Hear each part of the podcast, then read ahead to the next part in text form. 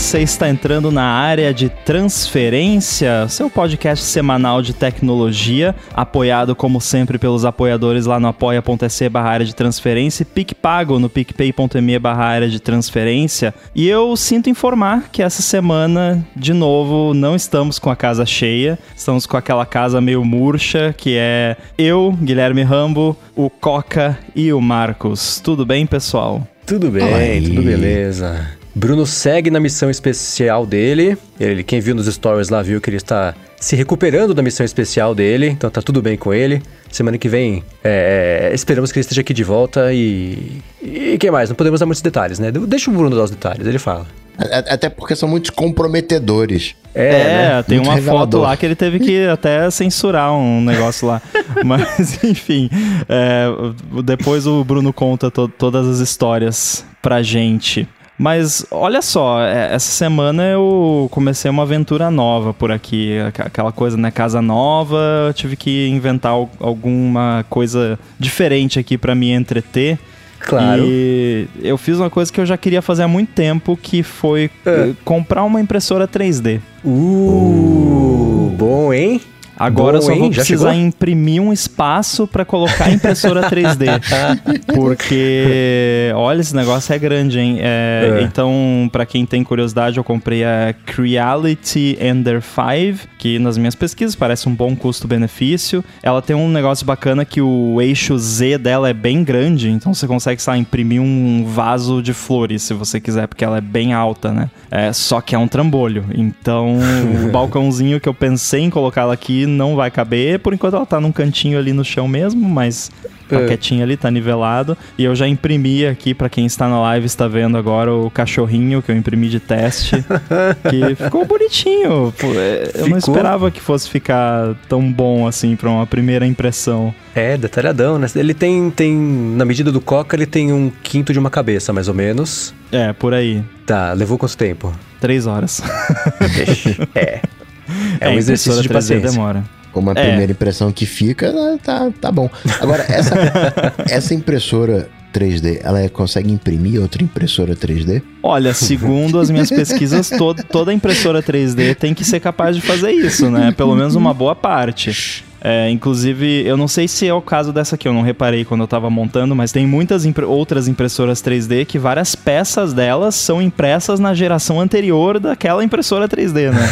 é aquela coisa meio loop infinito. É assim mas, que começa a revolução das máquinas. É, mas assim, é, é uma, uma, parada divertida e o motivo principal de eu ter adquirido ela foi que eu faço alguns projetinhos de eletrônica, né? Vocês já, já ouviram falar de alguns, e eu sempre esbarro no, num problema de onde que eu coloco esse negócio, né? O invólucro disso vai ser o quê?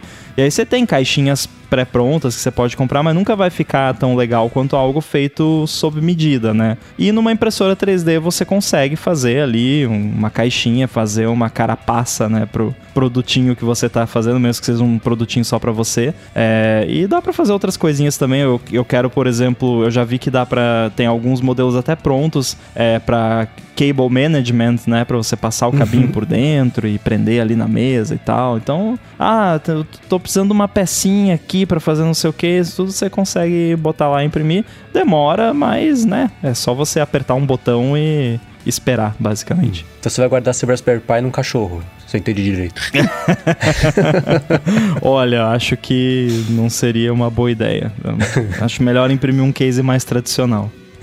Pô, mas bacana, hein? É, o Eric mencionou aqui até uma opção que é fazer acessório para AirTag, né? Porque a AirTag você não consegue, por padrão, ela sozinha não, não serve para nada, né? Não, você não consegue prender ela num, num chaveiro nem nada. Dá para fazer um, um chaveirinho na impressora 3D com suporte para AirTag. E não perde a garantia, fica que nem o pessoal que tá furando a AirTag, né? é, nem a resistência à água, né? Exatamente, é. Vocês podem imprimir um buraco para colocar nela e tá resolvido. Vocês viram que pegaram a AirTag e colocaram no buraco da rodinha do Mac Pro? Naquele Eu vi! Sim, é muito bom e cabe direitinho, é. né? Eu vi o pessoal encaixando no, no, no, na parte de cima dos AirPods Max, onde tem a redinha ali no apoio da hum. cabeça, que ela encaixa ali também bonitinho. Coincidência? Eu é, então, né, o Twitter assim, eu não acredito em coincidências, e tinha essa foto. Muito bem, bela compra. Fico curioso para saber como é que. No que, que isso vai dar. Porque divertido é, né? Dá pra pensar em um bilhão de coisas a cada minuto que dá pra imprimir. Qualquer coisinha agora você pensar, putz, vou, não tem isso aqui, não tem o que eu quero, então vou fazer do meu, do meu jeito aqui, projeta rapidinho. Projeta no, em quê? O, faz o modelo 3D, projeta em quê? Teu software próprio ou se envia tem duas etapas, né? Você primeiro faz o modelo 3D e depois você define como que ele vai ser impresso. Que a impressora ela trabalha com instruções de tipo, ah, move para tal ponto, né? Cola ali um uhum. pedacinho de plástico e vai criando camadas, né? Mas esse primeiro passo da modelagem você pode fazer em qualquer software de modelagem 3D. E existem alguns mais especializados, né, para esse tipo de trabalho. Mas sei lá, Blender, Cinema 4D, qualquer uhum. software 3D você faz, aí você exporta para um software desses que vai criar o arquivo final que a impressora consegue compreender.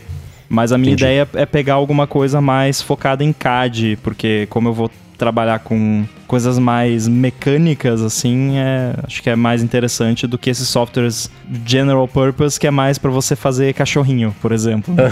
É, mas eu fiquei impressionado com, com quanto detalhe dá para colocar. Né? Achei que ia ser uma impressão mais menos precisa, né? Mais mequetrefe um pouquinho, mas não, tem detalhe bonitinho de é. Focinho da orelha dobrada, volume dentro da orelha. Volume, assim, né? uma diferença de, de, de, de tamanho, de, de, posição ali da orelha, bem bacana, bem bacana mesmo. É, eu também não esperava algo assim. Ainda mais que foi a primeira impressão, então, né? Uhum. Vai que eh, não tinha calibrado direito e tal, mas aparentemente deu tudo certo. E se, não sei se você já fez isso ou se você já procurou. Se você lixar o, o resultado final dá para se livrar das curvas de nível da impressão, que dá para ver as camadas, né, com que o cachorrinho foi feito. Dá, então... dá. Você pode, na verdade, esse cachorrinho aqui ele tá cru, né? Eu não é. Tem até umas rebarbas e tal que teria que lixar e tal, né? Tem todo um acabamento que você pode dar. Você pode lixar, tem, tem alguns produtos químicos também que você pode hum. colocar que meio que dão uma leve comida na, na nessas camadinhas uhum. para deixar um pouco mais nivelado e tem alguns tipos de acabamentos que você pode botar de pintura também, que escondem também essas camadinhas. Ah, legal. Porque tem um filamento, né? Que vai derretendo sim. e montando isso aí, né? E daí hum. deve ter filamento de várias cores, ou não? Também. Sim, sim, tem. Eu já comprei, inclusive já encomendei rosa para fazer coisa do Chip Studio. Ah. Dá para fazer projeto que você troque o filamento ou não? Escolher o branco, vai branco até o final e depois você pinta com essas tintas que você falou. Ele vai uh, com, em teoria, com o filamento até o final, mas você pode pausar no meio do caminho e trocar uhum. o filamento. É. é um procedimento delicado. É, vai trocar a roda com o carro andando. Né? É, mas é tipo isso, mas dá para fazer. Eu já vi gente fazendo e dá, funciona, só que não é algo que eu vou fazer nas primeiras impressões. Tá, né? Boa. Bom, a gente tem o quadro no ADT que são os amigos do ADT e hoje nós temos um follow-up dos amigos do ADT, que é sobre aquela iniciativa da Larissa de doação que nós divulgamos na semana passada. E aí, Marcos, eu quero saber, galera doou? Galera doou, muito obrigado para todo mundo que fez a doação. Foi muito bacana ver ao longo da semana o, o, o que cada um pôde, ou quis, ou teve a possibilidade ali de dar. Foi bem bacana. É, para quem não conseguiu fazer isso, quem esqueceu, quem não doou, ainda tem vontade de doar. Pra Larissa, a gente já, já fechou aqui o pacote, a gente vai é, é, somar com as outras amigas dela que fizeram isso também e passar ali, e aí compra cestas básicas, enfim, repassa. Aí eu vou postar as fotos, mostrar tudo bonitinho aqui como é que foi. Mas se você sentiu vontade de doar e esqueceu, é claro que você pode ir atrás de outros projetos também que possam é, dar esse mesmo destino aí para a grana que você esteja disposto a dar. Então, muito obrigado para todo mundo, né? E eu publiquei também no meu Twitter, no Instagram, é, comentei aqui, como vocês sabem, na semana passada também, para todo mundo que doou, que ajudou. Obrigado de coração e acho que já na semana que vem eu consigo prestar as contas aqui e mostrar para vocês para onde que foi e o que, que virou isso aí. Obrigado mesmo. Muito bom. Bom, vamos aos nossos follow-ups aqui. Temos um comentário do Rubens Padovese falando que o podcast virou o novo formato de mídia dos jornais ou fanzine. Todo mundo pode ter e está aparecendo em todo lugar. E aí, o que, que, vocês acham disso? Eu acho ótimo. Eu vejo isso como um jeito, uma coisa super positiva. Quanto mais melhor para todo mundo, né? É ótimo, é ótimo. Só que a gente tem uma questão aí que é o, o aquele viés de confirmação. Provavelmente todos os jornais e fanzines têm também canal de YouTube. Então, na verdade, acho que tem, é meio que aquilo que o Ramo fala, né? Hoje todo mundo faz tudo, todo mundo tem tudo. Né? Tem Twitter, tem Instagram, tem YouTube, tem podcast. Acho que talvez agora tenha se popularizado ao ponto da gente notar, de perceber, de estar tá valendo a pena para essa galera fazer, porque tem gente consumindo, mas eu não consigo ver como se fosse um, um uh, algo próprio, né? Acho que é mais um, um, efeito áudio, um efeito clubhouse, um efeito do momento, do que propriamente, ah, agora o podcast é o ano do, do, do podcast. é, eu concordo. Tem, tem os dois lados, né? Mas querendo ou não, tem uma galera que está descobrindo a, a mídia que não conhecia, e isso sempre é positivo. Ah, e eu acho que tem uma coisa também que a, a barreira de entrada para fazer o podcast diminuiu. Eu vejo isso muito. Depois que eu li esse comentário, é, talvez a gente até tenha comentado sobre isso aqui alguma vez, mas o que o lugar que está o podcast hoje é o lugar que estavam os blogs há alguns anos da explosão do blog, quando ficou muito mais. quando se removeu toda a barreira técnica de você colocar um site no ar, desde de Geocities e de, sei lá, do flogão, né? De você gerar seu conteúdo e criar e colocar ali. Então, eu acho que o podcast está passando por esse momento agora que é, a barreira para você criar um podcast está na parte técnica só de você comprar microfone, que nem é absolutamente essencial, é só você não dá para gravar com, com o microfone do, do que vinha na caixa da iPhone, né? Mas se isso é o que você tem, beleza, mas é, é, é se você investir um pouquinho a mais, já sobe de nível bastante. Mas a parte técnica de você, né, de, de, do processamento, de colocar no ar, de distribuição, está sendo resolvido aos poucos. É por isso que está aparecendo tanto, né? Porque eu comparei com o lance dos blogs, né? Quando ficou mais fácil de, de, de você ter. Não, dá, não, precisava ter um conhecimento e muito dinheiro para colocar um site no ar. Você fazia uma conta e, e pronto, tava lá. Eu comprava um domínio no máximo e já tava com o site no ar, né? Eu vejo o contrário disso. Eu vejo que elevou o nível. A barreira técnica baixou, sim. Mas por outro lado, você tem que ter uma qualidade, você tem que ter a questão do som. Aumentaram os requisitos para você começar. Acho que há 10 anos atrás você era mais difícil de colocar no ar e todo o processo, mas há 10 anos atrás você conseguiria fazer um bom podcast com um fone de ouvido. Acho que hoje a gente não vai aceitar. Acho que hoje, né, a galera que já está acostumado com um áudio de qualidade, esse áudio aqui tá, tá ruim. Eu, eu já vejo que elevou o nível, né? Fica mais difícil porque agora você está competindo, entre aspas, com as mídias, dos jornais, dos fanzines, você está tá competindo com uma Globo da vida. Não que antes não tinha qualidade, não, não é isso. Mas acho que hoje, tipo assim, no passado, a média para você entrar era 5. Agora acho que a média tá, tá 7, né? Elevou um pouco esse nível.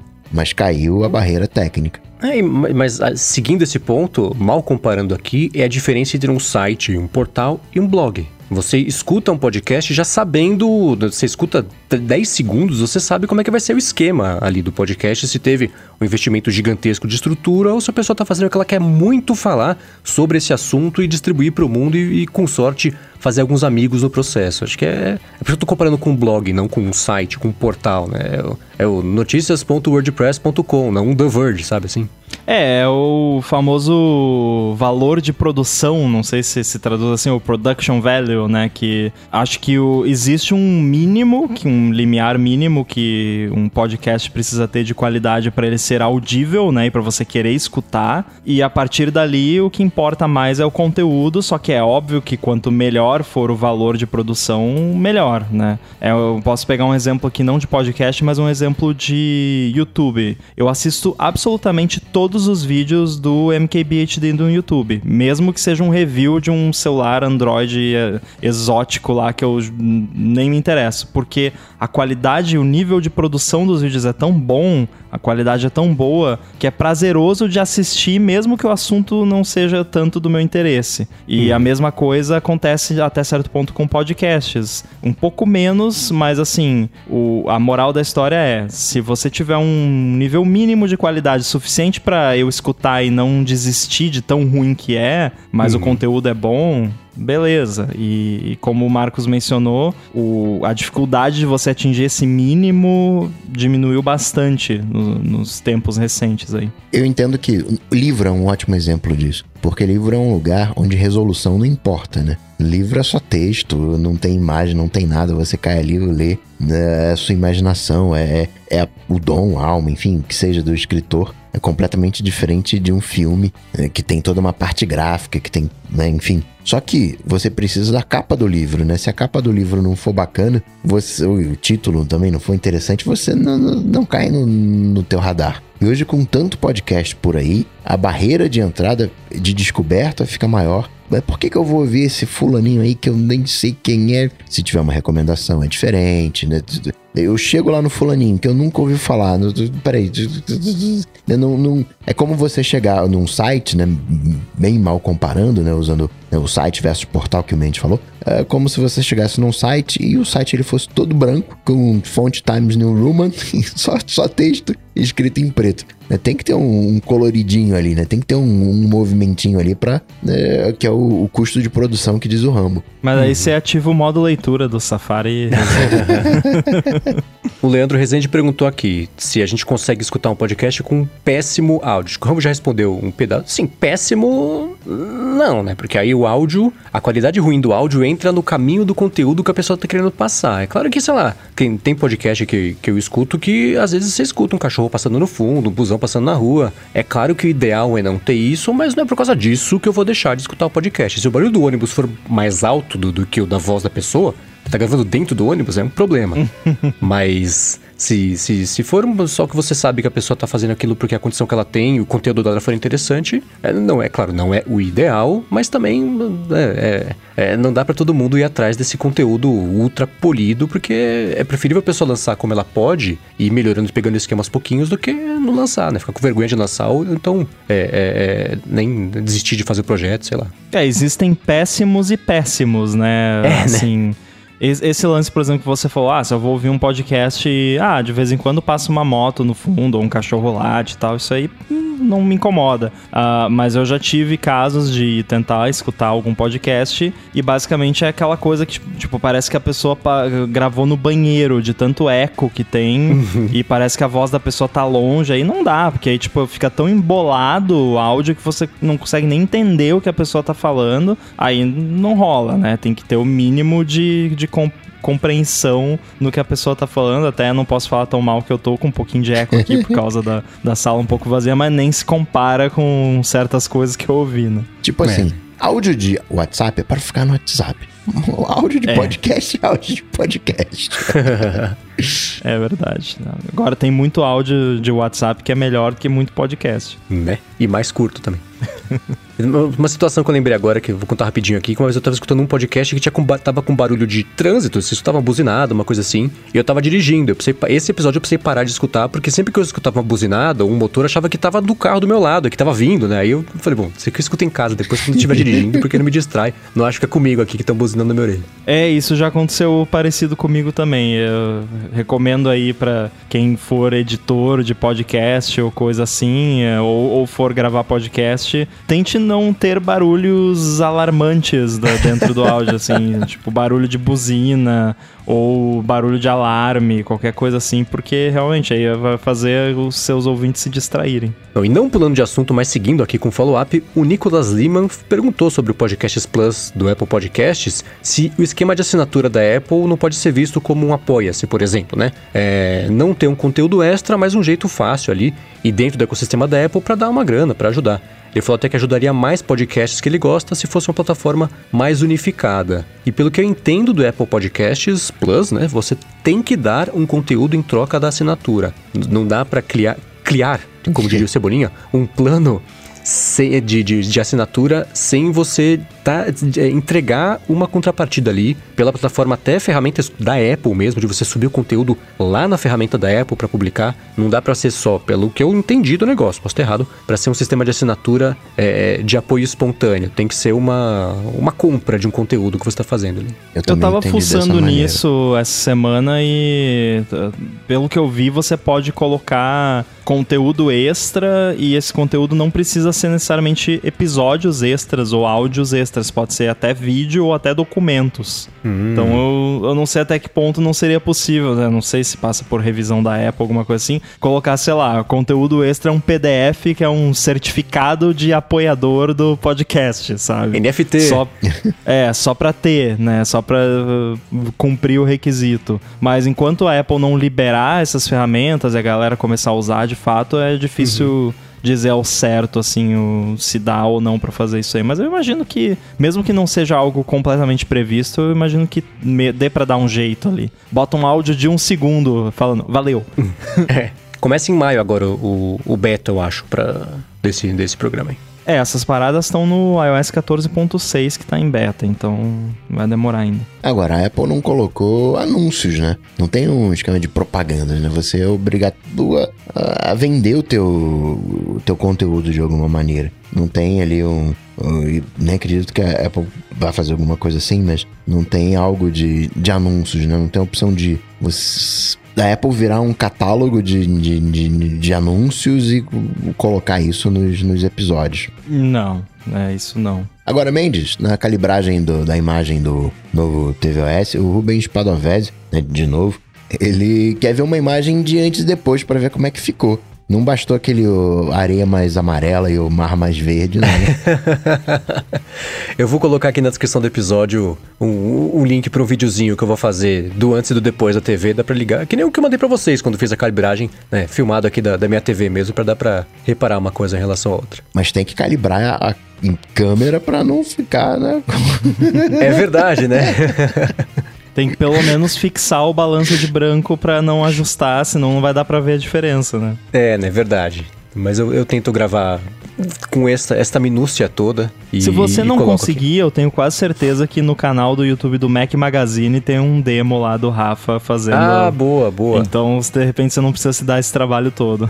boa. Ainda do follow-up sobre o desbloqueio do iPhone com o Apple Watch no iOS 14.5, nós tivemos aqui um monte de gente elogiando o recurso e o Roberto Borim falou que ele desbloqueia o iPhone de vez em quando quando o celular tá em cima da mesa e não tá nem olhando pra ele. Já aconteceu umas três vezes, ele quer saber se acontece com a gente. Acontece sim, acontece comigo. Já aconteceu poucas vezes, assim, desde que começou a ter esse recurso, mas já aconteceu algumas vezes sim. Mas não com o telefone completamente em repouso, né? Não, você tem que, tipo, uma tocar em alguma coisa na tela. é. Tá, Tem que cutucar é. ele. É, que é o ângulo de visão do Face ID, né? Às vezes ele mesmo com, com o telefone é, deitado ali na mesa, ele consegue enxergar seu rosto, ele valida que é você, ele não sabe que ele tá te que, né, que tá te vendo não é pra desbloquear e fala, beleza, você entra aí. Então ele tenta ler, não consegue, o telefone tá perto, beleza, ele destrava. né? É, que em teoria ele, ele só deveria fazer isso quando ele vê um rosto de máscara, né?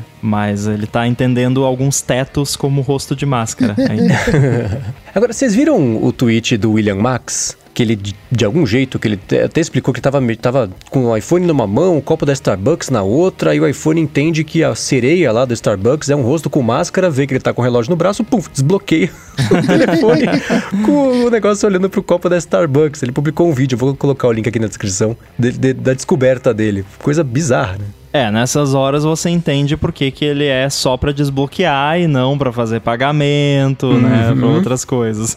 Pois é, pois é. é. Mas tem, claro, né? desbloqueou ele cê- cê- no, no Apple Watch mesmo, você tem ali o, o botão né, para travar o iPhone e você só consegue depois desbloquear o iPhone se você apertar esse botão no Apple Watch, colocando a senha mesmo, que ele desativa ali o Face ID, que nem acontece quando ele tenta reconhecer o rosto várias vezes, por exemplo, e dá errado, como o Craig Federighi bem sabe, né? Porque foi isso que É. deu problema lá na apresentação do Face ID, no evento Mas iPhone aí é 10. que tá, se isso fosse feito pra pagamento, como que, né, tipo, não vai cancelar, desfazer o pagamento se eu fizer É, isso, né? É mais complicado. Então isso dá pra ver que não é uma coisa de tipo, nossa, todo esse tempo pra fazer só isso. Não, não é só isso. É desbloquear o iPhone, que é uma parada super complicada e, e tem um, um nível de segurança altíssimo, né? Então, Uhum. pra pagar não vai rolar não. É, pois é. Pelo menos nem enquanto ele reconhecer a sereia do Starbucks como eu, ou como o William Max. Bom, vamos então para os nossos assuntos principais. E a gente começa aqui com o que com certeza a gente não vai ter nada para falar sobre ele. É, não dá para escapar, né? O nosso amigo, não, né? O cara lá, o, o, o senhor Laranja continua fora do Facebook. Teve um painel lá que decidiu estender o bloqueio do Trump por mais seis meses. E aí? O que, que vocês querem falar sobre isso de novo? É, nessa situação, na verdade, sim, eu fiquei muito surpreso que o painel. É, o Facebook, para quem não conhece, não sabe, é o seguinte: para quem não conhece, Facebook. É uma rede social. É, né? Uma rede social que está acabando com a democracia mundial. Eles fizeram, não faz muito tempo, uma, um painel independente das revisões das decisões do Facebook. Que foi o Facebook, ele é mestre em tentar tirar o dele da reta e terceirizar decisões, porque aí se acontecer alguma coisa, a responsabilidade não é do Facebook, né? Nem quando eles, eles assumem que é, ainda mais se eles têm a oportunidade de passar para frente, eles passam. Então criou esse painel que nem, eles passaram um ano procurando gente para fazer parte, que ninguém queria encostar as mãos ali e apodrecer a mão. Então, demoraram um monte para conseguir colocar esse painel de pé colocaram um painel de pé 100% decorativo por muito tempo. E aí a primeira decisão importante que eles tiveram que tomar foi essa, né? O Trump lá depois da treta toda nos Estados Unidos no começo desse ano foi suspenso indefinidamente do, do, da conta dele do Facebook, o que significa que a conta existe ainda, ela tá ativa, os posts dele continuam no ar, só que ele não consegue postar coisas novas. Então ele tá suspenso, impedido de usar o Facebook indefinidamente. Quando saiu a decisão do Facebook, eles falaram que era é, acho que por duas semanas, pelo menos, porque era o tempo entre o, a treta toda lá que deu em Washington e a posse do Biden, e eles iam voltar a falar sobre isso daqui a um tempo. E aí passaram esse caso agora, né? ao invés do Facebook decidir o que queria fazer da vida, né? bloqueia, não bloqueia, aliás, desbloqueia ou não, bane de uma vez, passaram a decisão para esse painel independente de revisão de decisões, e o painel, ao contrário do que todo mundo imaginava, decidiu hoje na quarta-feira que o Trump vai ficar bloqueado né, suspenso ali, a conta dele suspensa por pelo menos mais seis meses. E eles devolveram, falaram pro Facebook: vocês jogaram uma batata quente na nossa mão que não nos compete. Vocês fugiram da responsabilidade, porque esse negócio da suspensão indefinida não tá nem nas regras do Facebook. Não tá prevista nos termos de uso do site de vocês. Então vocês gente está devolvendo para vocês esse problema, que não era nosso, é de vocês, para vocês terem coragem e responsabilidade de tomar uma atitude definitiva. Então você vai banir? Bane. Você vai voltar? Volta. Mas esse limbo que a conta dele tá, não serve ninguém. Especialmente porque ele, agora que não é mais presidente, é um usuário, é um troll no fim das contas. e vocês sabem o que vocês têm que fazer com um troll. Agora tenham coragem e façam. Ou não, mas atualize as regras do site para formalizar que tipo de atitude pode acontecer e que tipo de atitude não pode acontecer. Então, é, acabou que o Facebook tentou terceirizar a culpa e no passo repassa a torta foi voltada para a cara dele, né? É, eu acho que não tem muito para onde escapar, né? A, a, solução seria esse banimento mais permanente. É muito bizarro esse limbo que, que ficou. Mas o Trump já resolveu o problema, né? Ele lançou um blog. é, ele, ele é, cara, essas coisas, elas me fascinam loucamente, porque ficou desde a época lá do banimento dele. Não, eu vou fazer a minha rede social, a minha rede social, a nossa rede social da liberdade, dos antigos valores, em que todo mundo pode falar o que quiser. O que, que ele lançou? Ele lançou a rede social que só ele pode falar, ou seja, um blog, né?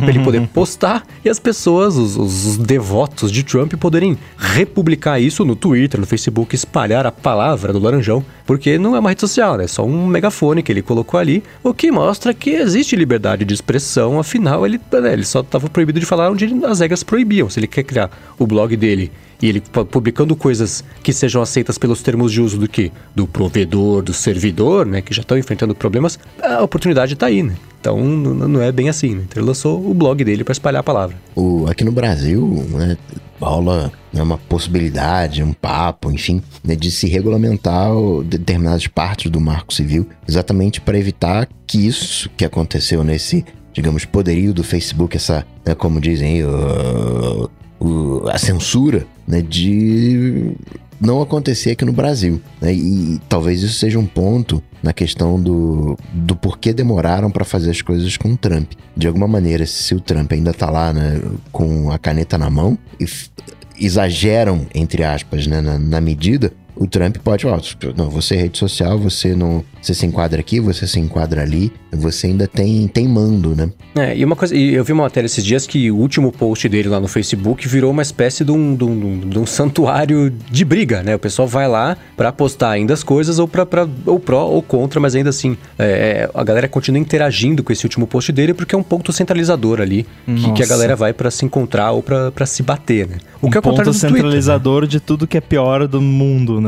É, né? É centralização da, da discórdia, da, da, da de, de, repelir. Mas é o contrário, por exemplo, da situação do Twitter, né? O Twitter, quando bloqueou e baniu a conta dele, os tweets do Trump sumiram, o que significa que um milhões e milhões de matérias internet afora ficaram sem o, o tweet quote, né? Que o pessoal pega e embeda o tweet lá na página, não tem mais tweet e pronto, né? A notícia inteira deixa de fazer sentido. Mas saiu essa semana uma matéria lá no Axios. Eu não vi uh, de bate pronto aqui, porque saiu hoje, na verdade. É, não vi de quem que é o estudo, mas mostrou que as interações em redes sociais geral, né? Em, com histórias a respeito do Trump caíram de 49 milhões no começo de janeiro para 2 milhões em março. Nossa. O que significa, cara, Tweet não é notícia. Repita comigo, tweet não é notícia. Nem tudo que o cara posta tem que virar uma discussão, uma notícia, né? Então, é, é, por muito tempo foi isso. A crítica era isso, né? O cara tweetava qualquer coisa, né? Hamburgers, pronto, virava notícia, falavam sobre isso até hoje. Estamos falando agora sobre isso, né? Cofefe. Então, Cofefe também, verdade. Outra, teve até alguém que comprou o domínio, né?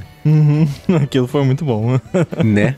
Foi uma das poucas coisas de fato divertidas que saíram uhum. disso. É, em meio a isso tudo é louco, né? O, o Parler tá permitido para voltar para acho que nem voltou ainda né? Tá só permitido que ia voltar tava para voltar agora mas morreu esse assunto também né? Porque lá dentro o que provavelmente significa que eles concordaram em moderar posts né? Sim pois é né? É. Mas, é, é, é, enfim, o, o, Facebook agora eles conseguiram um belo problema para si mesmos, que as seis ou dez pessoas que finalmente aceitaram fazer parte desse painel de, de revisão independente das decisões do Facebook percebeu que eles estavam fazendo um maior teatro e falaram, gente, não é assim. Eles estão querendo mais responsabilidade, mais autonomia sobre as regras, né? Que eles falam, de joga aqui 12 posts, a gente fala, esse pode, esse pode, esse não pode, esse não pode. A gente não tá resolvendo nada, a gente tá só tendo que segurar as buchas que o Facebook não tem coragem ou, ou vontade de resolver, porque sabe que não vai fazer para ele a menor diferença. Bom, e mudando de assunto, mas também nem tanto, né? Porque também tá uma pegada parecida, já que essa semana de assunto técnico não teve muita, mais essa questão de política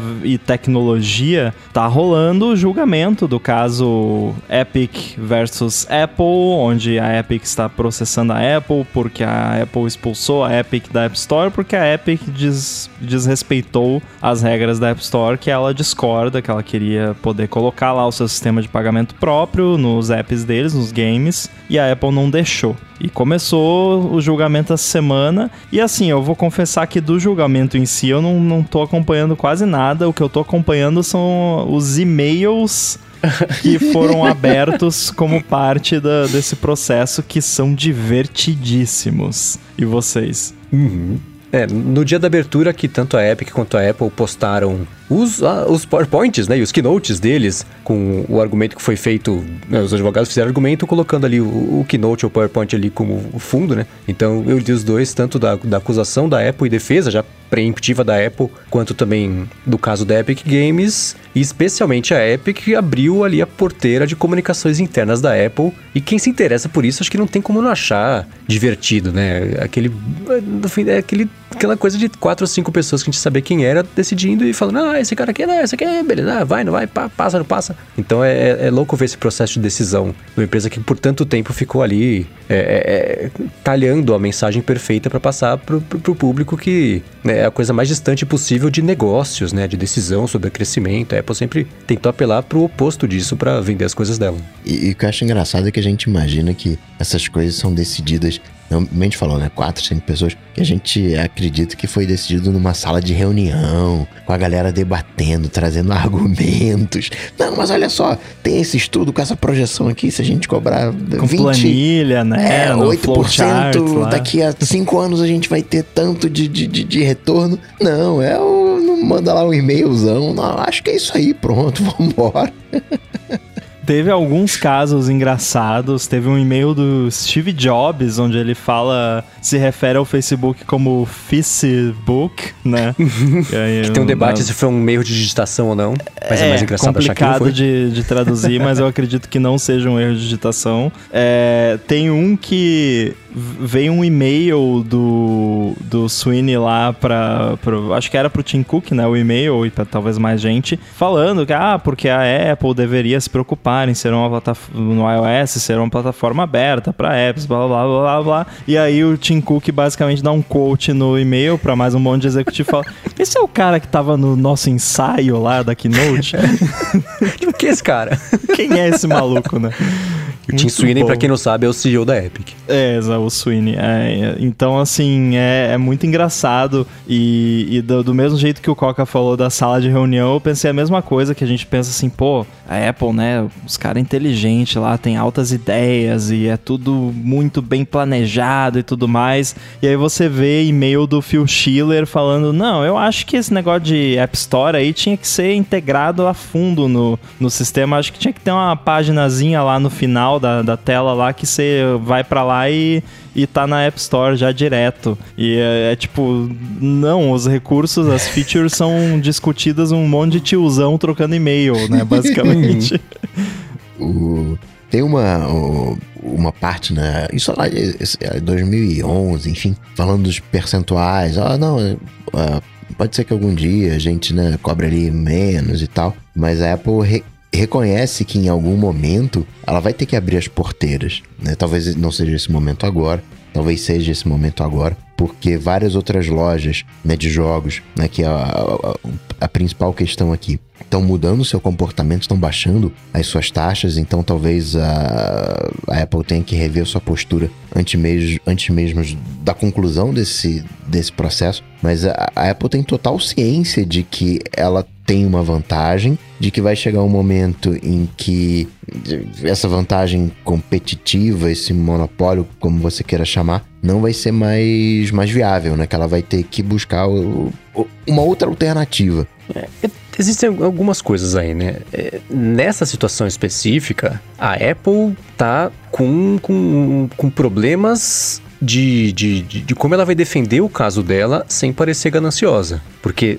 toda a história que a Apple contou até hoje da App Store é que a App Store ela é uma criação divina né? Ela chegou a inspiração um dia de fazer a App Store, ela estaria lá colocando os aplicativos na mão de todo mundo e ela ia cobrar, sempre falou isso, cobrar 30%. Na verdade, a única vez que isso foi citado publicamente foi no lançamento da App Store. O Jobs do palco falou assim: ah, a gente vai pegar 30%, cobrir os custos, beleza, o resto é de vocês, aqui é a média do mercado, então a gente vai fazer isso aí. Pronto, nunca mais se falou sobre isso e ela defende até hoje: não, isso aí a gente tem que fazer porque tem a segurança, a gente tem que cuidar, é estrutura, é serviço, é pagamento e antifraude, a equipe de revisão, e o cafezinho e o açúcar do cafezinho, isso, então isso tudo custa dinheiro, então 30% é o que a gente precisa. E ela, como, como é, é, a atitude da empresa sempre foi: ah, queremos que os nossos produtos beneficiem a vida das pessoas, deem novas possibilidades e tudo mais. Essa é a imagem que ela passou tá, há 40 anos construindo, né? De que é empresa benevolente que está aqui para o bem da humanidade. Os e-mails, todos os e-mails de comunicação interna da Apple, eles deixam óbvio o que é óbvio, que assim, deixam mais óbvio ainda que é, é uma empresa que tá aí para ganhar dinheiro. Sim. É, e tudo, as decisões todas são feitas. Você vê eles falando muito sobre é, é, fidelização ou, ou lock-in, né? segurar mesmo a pessoa ali no ecossistema e tornar mais difícil a pessoa sair do ecossistema. O que é claro que as decisões de verdade são para isso, né? É como ganhar mais dinheiro e como espremer mais dinheiro ainda das pessoas que já estão aqui. E a defesa da Apple de que a App Store ela custa 30% do faturamento para se manter no ar, junto desse negócio de, de, beneficiar o bem das pessoas, de, de, beneficiar a vida das pessoas, cai por terra quando os e-mails privados começam a mostrar que não, a gente está fazendo isso aqui para ganhar dinheiro, a gente está pensando em como é que a gente fideliza as pessoas para ganhar mais dinheiro. Então, é, é, é, esses dois argumentos de, de, da App Store e do, do, do, bem geral, do mundial que ela quer fazer, é, ficam difíceis de serem defendidos mantendo essa imagem se o ponto do processo inteiro é sobre grana, né? Então, e de é... novo, não tem nada de errado da empresa querer ganhar mais dinheiro e querer manter os clientes que ela tem. Isso é o papel da empresa, né? Que uhum. eu vejo muita gente te, que tem essa visão mágica da Apple que a gente acabou de comentar, de empresa benevolente. Não, é para ganhar dinheiro, é para isso que serve uma empresa.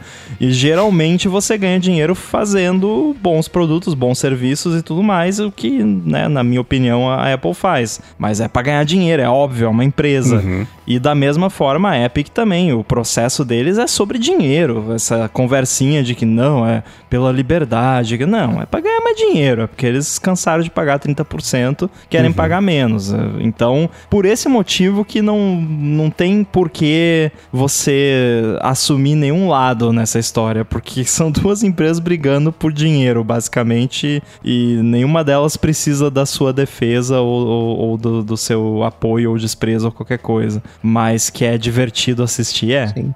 ah, é? Sim, sim. Até porque, né, essa coisa de lados, você pode até ter uma preferência de um lado ou outro em função dos desdobramentos. Pô, você dá tal, tal coisa ganhar, vai ser melhor porque né, vai, vai ter isso, não vai ter aquilo outro. Mas essa é a função do, dos advogados. E vem o desdobramento, né? A Valve já está tomando processo também por monopólio, né? Da, de, um, de um, uma empresa de, de, de bundles, né?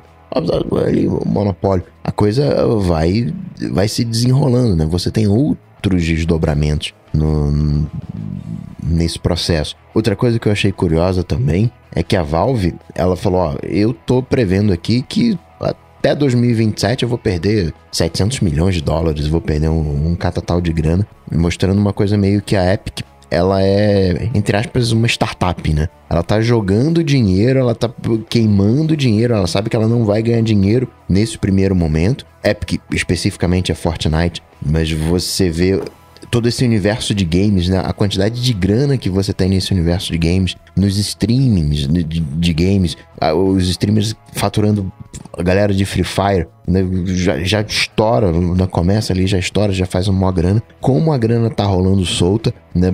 Parece muito aquela bolha ali dos anos 2000, ali, para ver o que que fica, o que que não fica. E processo de startup, né? Como teve o como enxugou o processo ali, coisa aí de. Começou em 2018, mais ou menos ali, o, a enxugada das startups, vai rolar também uma hora uma, uma enxugada do, na parte de games. Vai, isso que o Rambo falou, né? De, é, é grana, é tanto que perguntaram pro CEO da Epic Games. Cara, se a Apple tivesse oferecido para você um negócio exclusivo, tivesse oferecido uma condição especial para você, você teria topado? Ele falou, claro.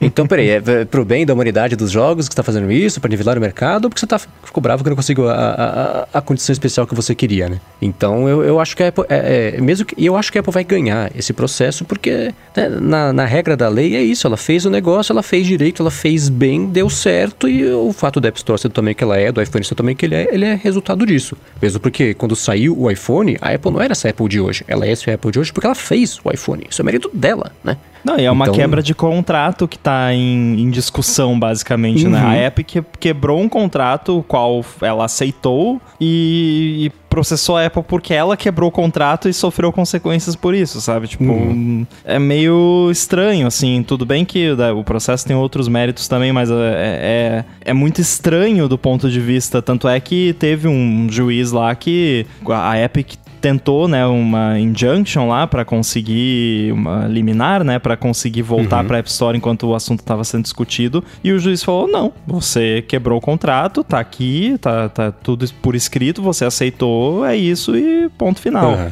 Então, assim, é um, é um processo meio estranho, assim, né? Ah, Sim. vou descumprir aqui um, um, contrato e vou processar porque eu discordo do contrato. Tipo, uhum.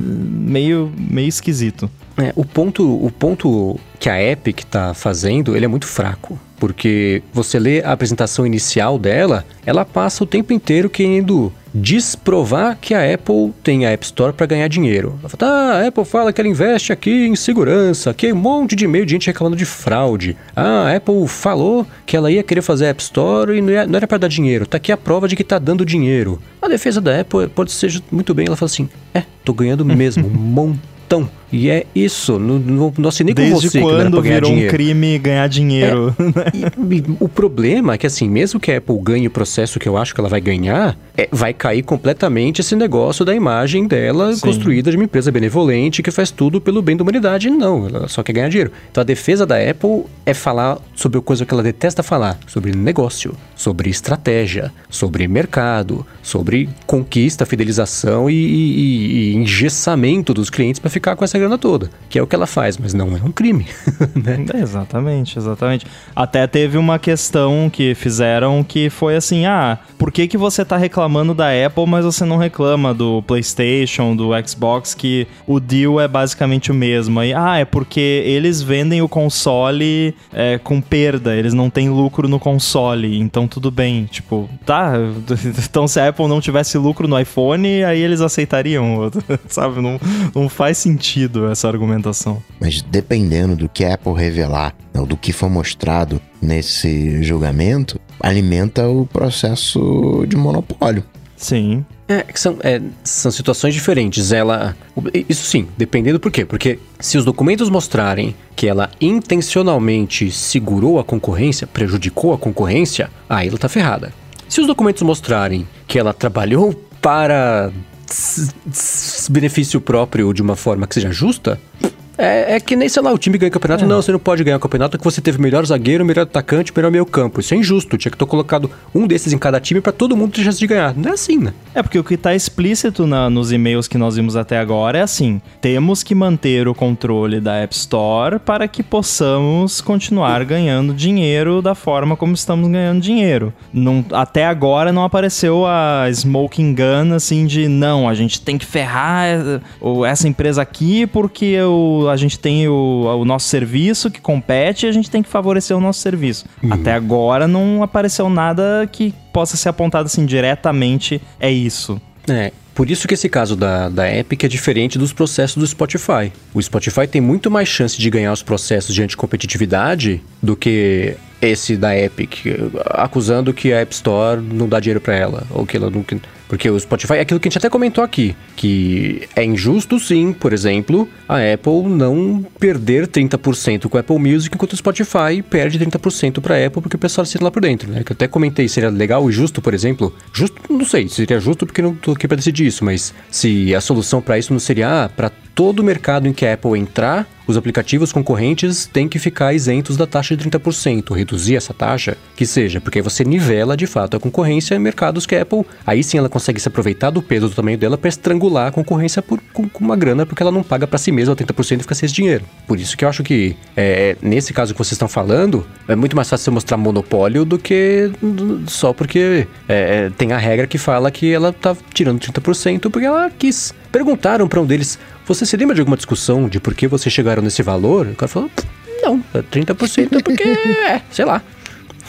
E a própria solução, né, de chegar num valor, né, e você ter proporcionalidade, é proporcionalidade, enfim, mas você ter diferentes taxas, né, isso o Phil Schiller fala, né, apresenta como solução lá para 2000 e internet de escada. Então não, É, de 2011 que ele fala. é, não, não tem nada novo. Isso que tá chegando agora 2020, só aconteceu, dos 15% só aconteceu, era uma coisa de 2011 que só aconteceu mal ou bem, quer a gente queira, quer não, graças a, a Epic. Se não fosse esse Aham. processo, ia demorar, mas a Apple ia empurrar, né? Ela empurrou nove anos. Ia continuar Eu empurrando. não sei se foi esse processo específico ou ou foi a pressão de antitrust como um todo, né? Assim, acho difícil apontar e falar, não, foi esse processo aqui. Mas acho que a, a pressão, de um modo geral, né? Já teve um hearing antes lá no Congresso e tudo mais. Teve inclusive um e-mail do, do Eric Q, de também muito tempo atrás, que ele fala, tipo, pô. Vocês não acham que a gente já tá ganhando dinheiro que chegue com isso aqui? Não tá na hora de, de baixar um pouco? Tá, tá bom assim já, né? Já estamos com um lucro de sei lá quanto. Era na casa de bilhões, eu acho, uma É, coisa assim. é, é- é o mesmo e-mail do Schiller. É, vocês não acham que já tá na hora, né, de melhorar isso aqui? Que ele fala, e fala em marketplace. Ele fala assim: seria ótimo pra gente, a gente ser proativo com isso, sair na frente e reduzir Ele, ele chuta o número assim, ah, sei lá, 80-20, 85-15, não sei, mas se a gente fizer isso agora, a gente fica Antes bem na da fita gente ser os forçado, né? É, gente fica bem na fita com os desenvolvedores, com a imprensa, com o público, a gente fica bem, a gente vai ser o benevolente da situação aqui, né? Mas é só uma ideia, não tô falando assim, eu acho que, né? Mas, por exemplo, se quando a gente passar de um bilhão em faturamento, em lucro, que eu sei que são coisas bem diferentes, é, é, aí a gente corta essa, essa comissão aí e, e, beleza. Mas é só uma ideia, não sei o que vocês acham. Então isso já estava 10 anos ali. Se, se tivessem feito. Assim, se tivessem feito isso, ia estar no mesmo lugar hoje. Ia ter o é. processo do mesmo jeito que eu reclamar que tem que pagar 15% e não zero, né? E uma coisa. Isso eu achei ridículo. A Apple também força a barra com umas coisas, né? Num dos slides de defesa dela, ela fala assim: não, a App Store a gente só reduziu a comissão. A gente pega lá, 2008 lançamos 30%, beleza, mas ó, em 2016 lançamos um programa aqui de parceria para assinaturas em vídeo. Não é um programa de parcerias com assinaturas em vídeo, foi acordo exclusivo que ela tinha feito com a, com a Amazon, e só. Não era, né? E só retroativamente agora com a treta do rei do Basecamp, ele fala: não, não, desde 2016 tem isso aqui, então para quem oferece serviço de streaming e conteúdos que são baixados na hora ali sob demanda, tem esse desconto aí, a gente conversa aqui, é uma coisa que a gente faz caso a caso e tal. Não é bem assim, né? É. E por fim, vocês acham que vai acontecer o quê? Eu, eu, eu, citei aqui o que eu acho que vai rolar, mas vocês? Ah, eu acho que. Eu acho mais provável, como você disse, que a, que a Apple saia vitoriosa desse processo. E também eu não sei o que acontece é, se a Epic vencer, a Apple vai ser forçada a permitir que só a Epic coloque lá o, o negócio dela, ou, ou vai ter que mudar a política da App Store no geral. Não sei, né? não, não sei o que acontece na, na prática. Mas enfim, eu acho, como você disse, acho, acho que tu, tudo indica que a Apple vai conseguir ganhar esse processo específico. Eu também acho que a Apple ganha esse processo. É um bom questionamento, né? O que, que aconteceria, né? Se, se a Epic ganhasse. Acho que seria mais divertido se a Epic ganhasse, né? No sentido de... É. Caramba, que... Né? A Epic agora paga só agora, 10%, né? né? 8%, sei lá o que que foi. Né? Uh, como que a Apple levaria isso, né? Para as outras empresas, se é que levaria. Mas acho que essa discussão, ela fica pro monopólio, né? Acho que isso é só um esquenta. É que é tipo aquela briga que teve com Apple versus Samsung na questão do, do design, que eu achei, caramba, uhum. legal, uhum. eles vão agora chegar ali numa conclusão, vão definir melhor essa questão aí de, de patente, vão organizar a casa, que isso é uma bagunça, você pode fazer qualquer coisa ali. E rolou o processo, toma esse negocinho aqui, me dá esse negocinho aqui, pronto, acabou, não, não se concluiu nada. Eu acho que vai ser um pouco disso, assim, né?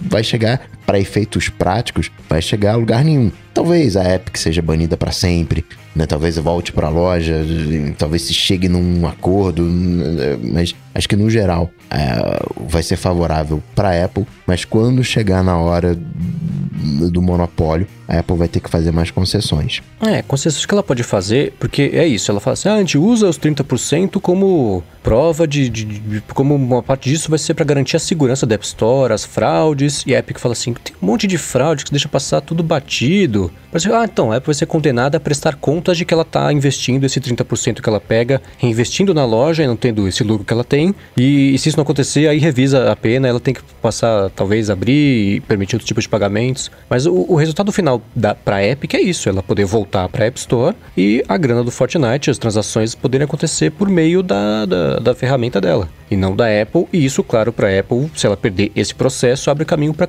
todas as outras empresas também colocarem ali a, a, o próprio método de pagamento passando por fora da, da App Store. Então, Pode ser que a decisão seja assim: ah, tudo bem, se você fala tanto sobre segurança e vai garantir a segurança, é, você coloca ali, né? vai ter as fraudes para quem optar por fazer o sistema da Epic, porque a própria Apple mostrou lá em e-mails que tem um e-mail muito engraçado do Tim Sweeney, que é o CEO da Epic Games, pra.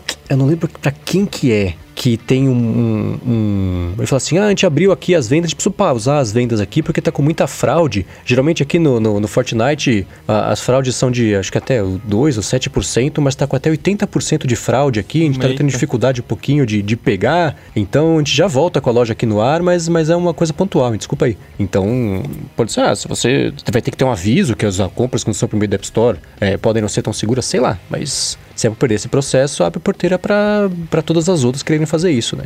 Mas o resultado é, a minha é dúvida, a minha dúvida não é assim, na verdade, a minha dúvida é se a decisão for de que a Apple impor a limitação que ela impõe atualmente é ilegal, então a Apple vai ter que mudar as regras. Sim. Porque o contrato se torna ilegal. Né? Eu, de novo, não sou advogado, muito menos entendo de leis americanas, mas. Você nem engenheiro de o, lei. É, o meu entendimento é o seguinte: se o juiz determinar, não, a, o que a Apple fez foi ilegal, então não vale só. Não foi ilegal só com relação à Epic. É ilegal com relação a todo mundo. Uhum. Então a Apple, a Apple vai ter que mudar as regras, logo vai ter que abrir pagamento. Sabe o que eu acho que aconteceria nesse caso? Quase nada.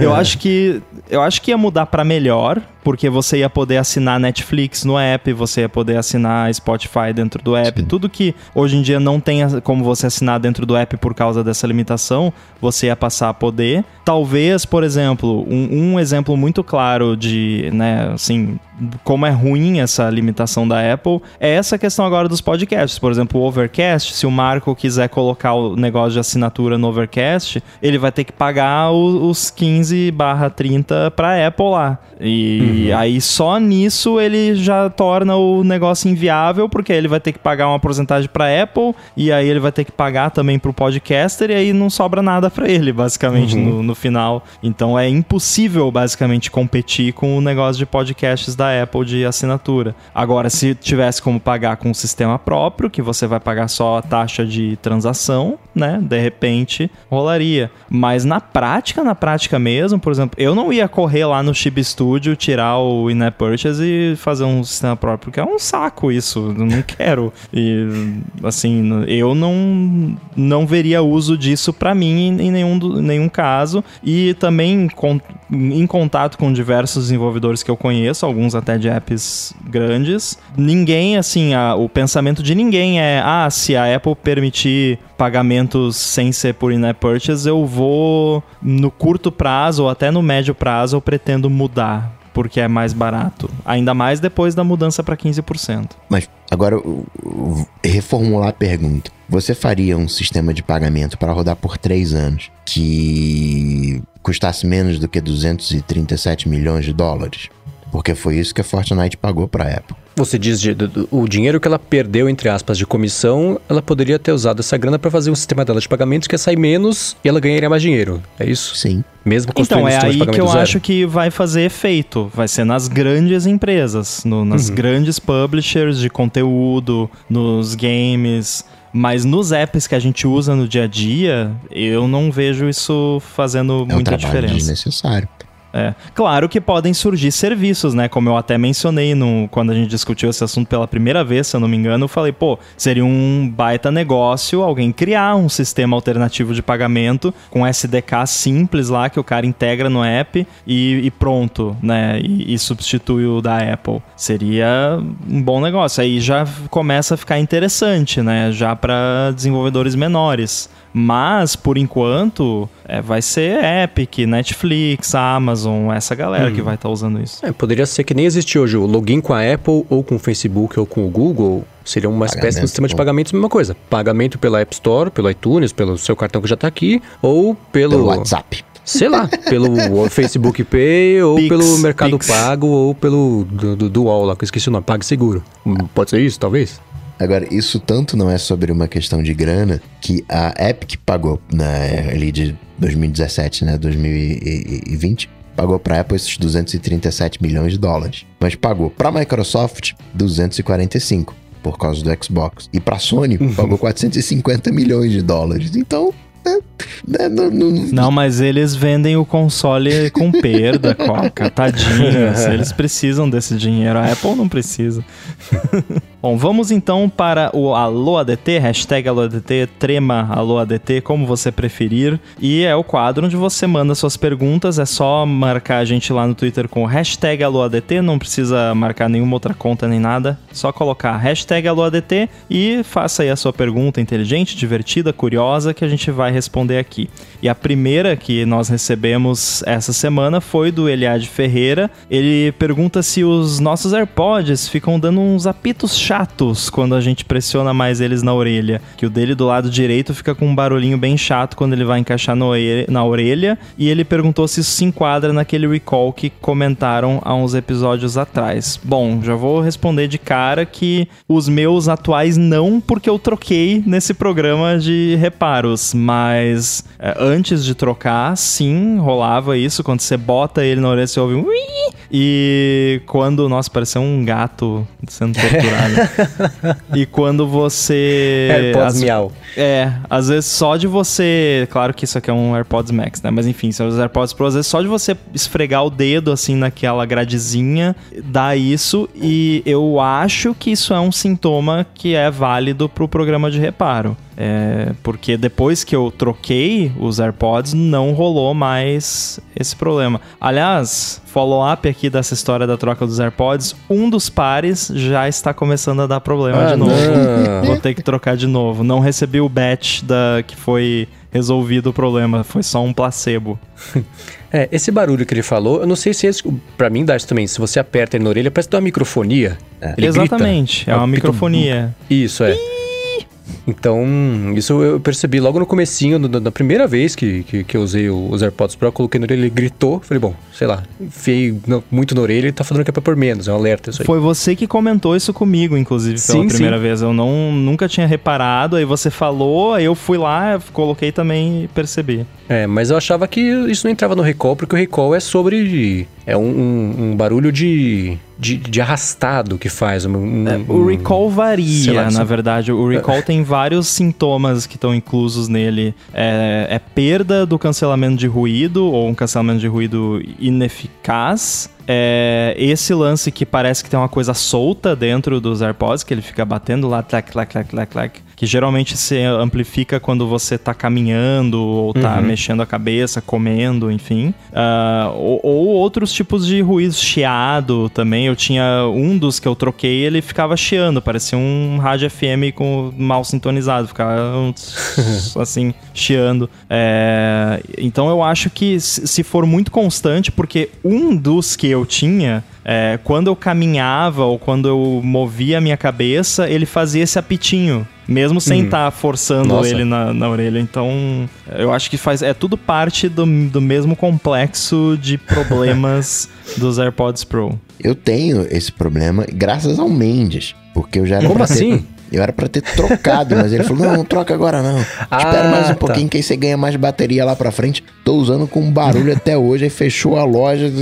Tô aqui, eu tô esperando, vai acabar o recall. Então, eu vou te falar que eu tô na mesma situação. O meu, assim, esse é um problema que a hora que acontecer você vai saber o que, que é. O meu do lado esquerdo tá exatamente assim. Eu, às vezes eu pego o elevador aqui no prédio e a vibração do elevador faz ativar esse barulho chato porque tá vibrando o meu corpo, vibra a cabeça, vibra a orelha e o fone de ouvido.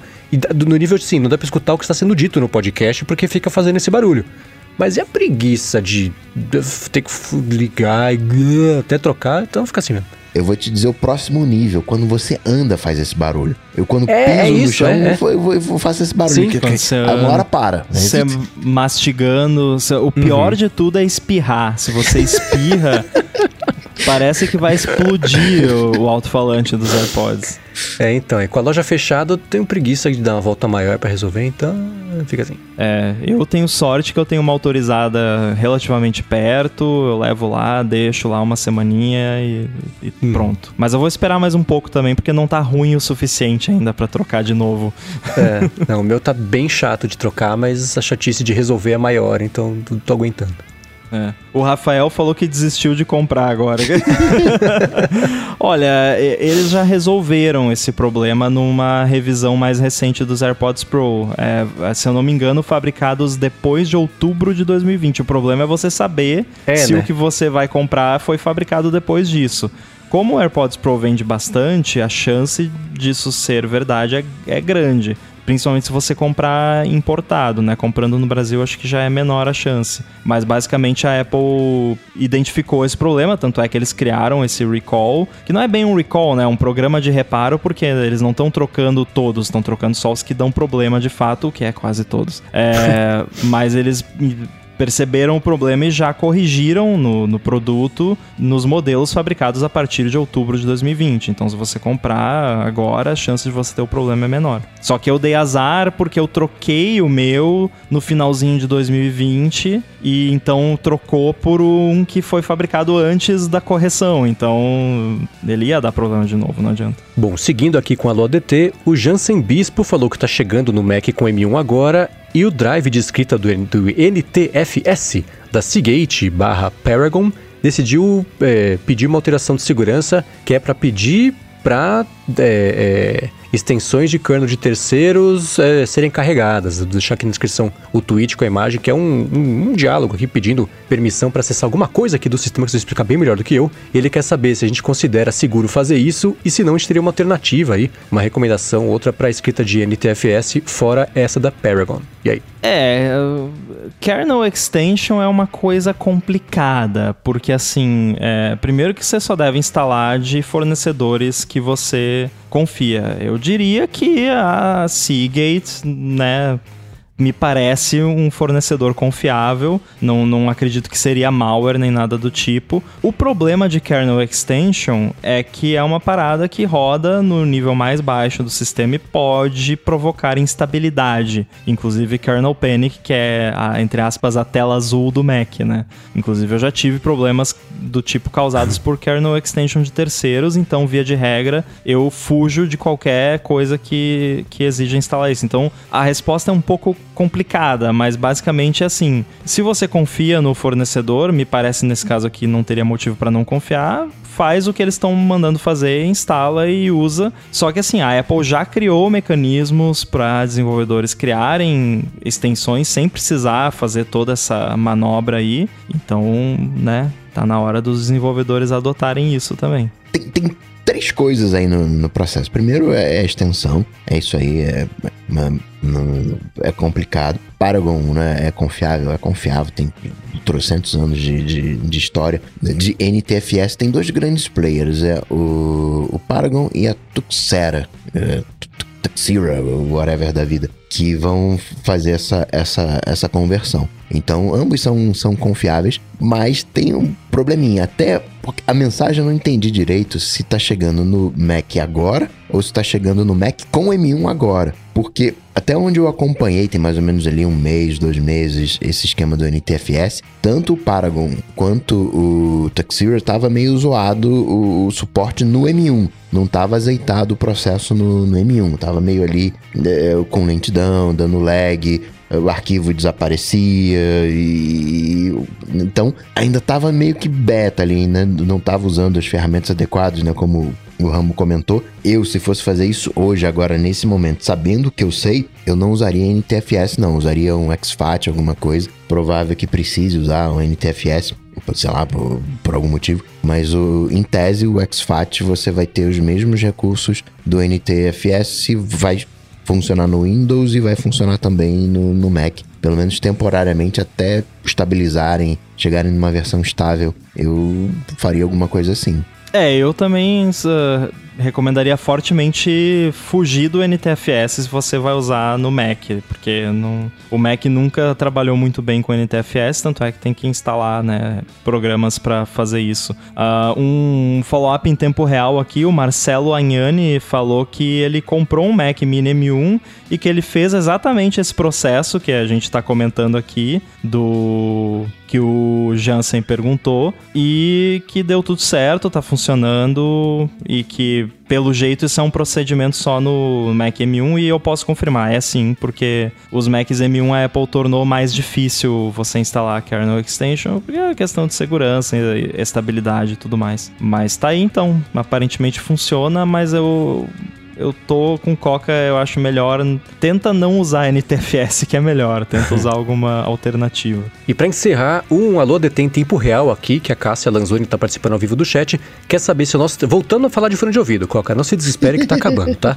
Ela quer saber se estamos todos usando os AirPods Pro ou se alguém usa os AirPods 2. E aí? Pro. Eu alterno entre os AirPods Pro e os AirPods Max. AirPods original eu só uso quando eu tô testando coisa no AirBuddy. Não uso mais. Eu tô de Pro pra cima e pra baixo, assim. É, é, quero, tem um tempinho ali, é, é, é Pro. Acho prático, né, pequenininho, tá sempre perto. Tô só de, de Pro mesmo com, com, com apito zunindo no ouvido.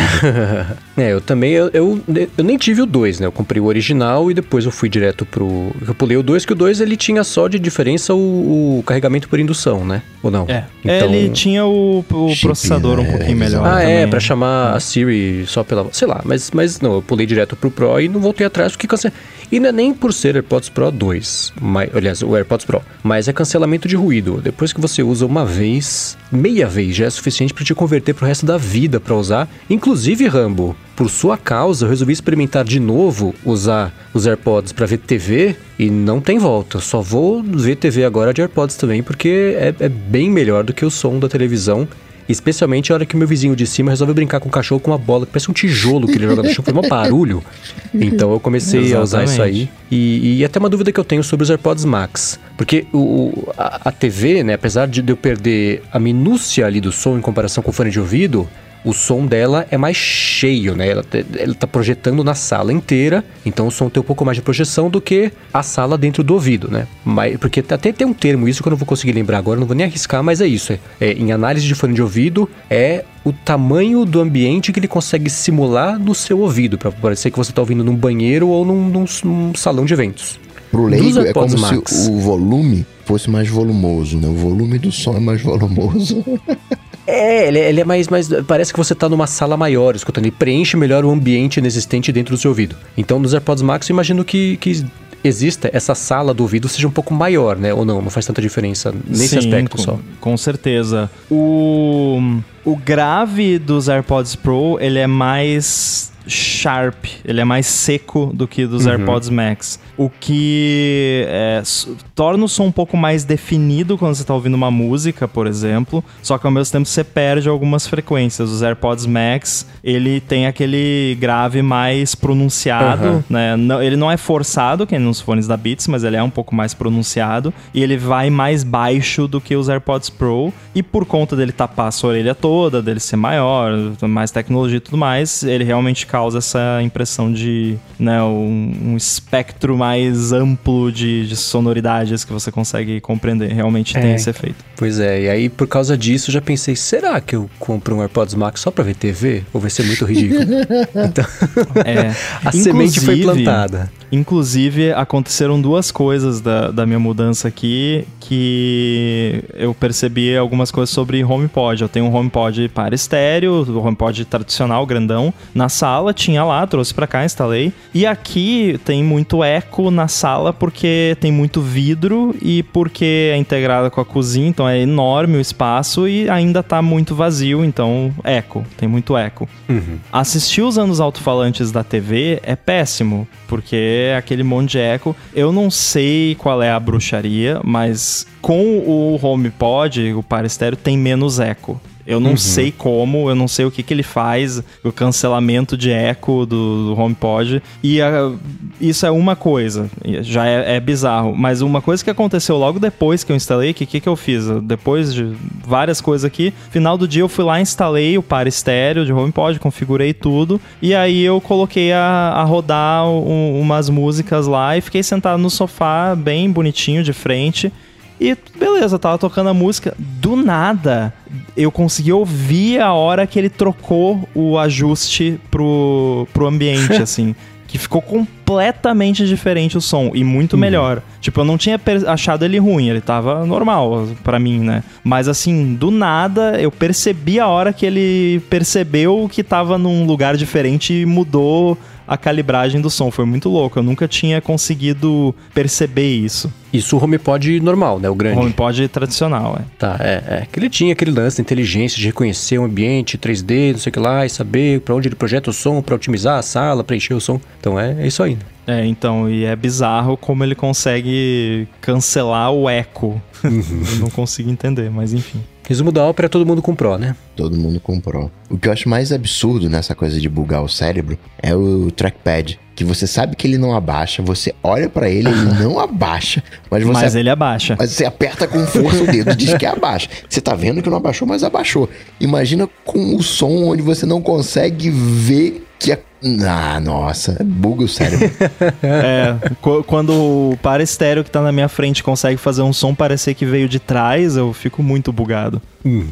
É, isso é uma coisa que eu tô acostumando ainda, agora que eu tô vendo a TV com, com os AirPods, é isso. Às vezes, sei lá, tem um. um- tem, tem- não é nem surround, né? É equilíbrio mesmo, estéreo, né? Uma coisa vai da esquerda pra direita, faz o som da esquerda pra direita. Isso ainda me dá um descolamento do, do que eu tô vendo, porque a TV tá lá na frente, né? O som deveria se deslocar da minha frente esquerda pra frente direita, não da minha cabeça esquerda pra direita. Né? É um pouco abrupto, assim, né? Quando você tá É, de então. fone. É. Inclusive, a própria Apple TV também já aconteceu algumas vezes de eu achar que um lado dos AirPods tava com volume mais alto que o outro, porque quando você tá navegando nos menus, o sonzinho, aquele tu, tu, tu, é estéreo. Então, Sim. se você vai pra uma parada que tá mais na esquerda, o barulhinho também vai pra esquerda, o que é mó maneiro, mas dá uma bugada também.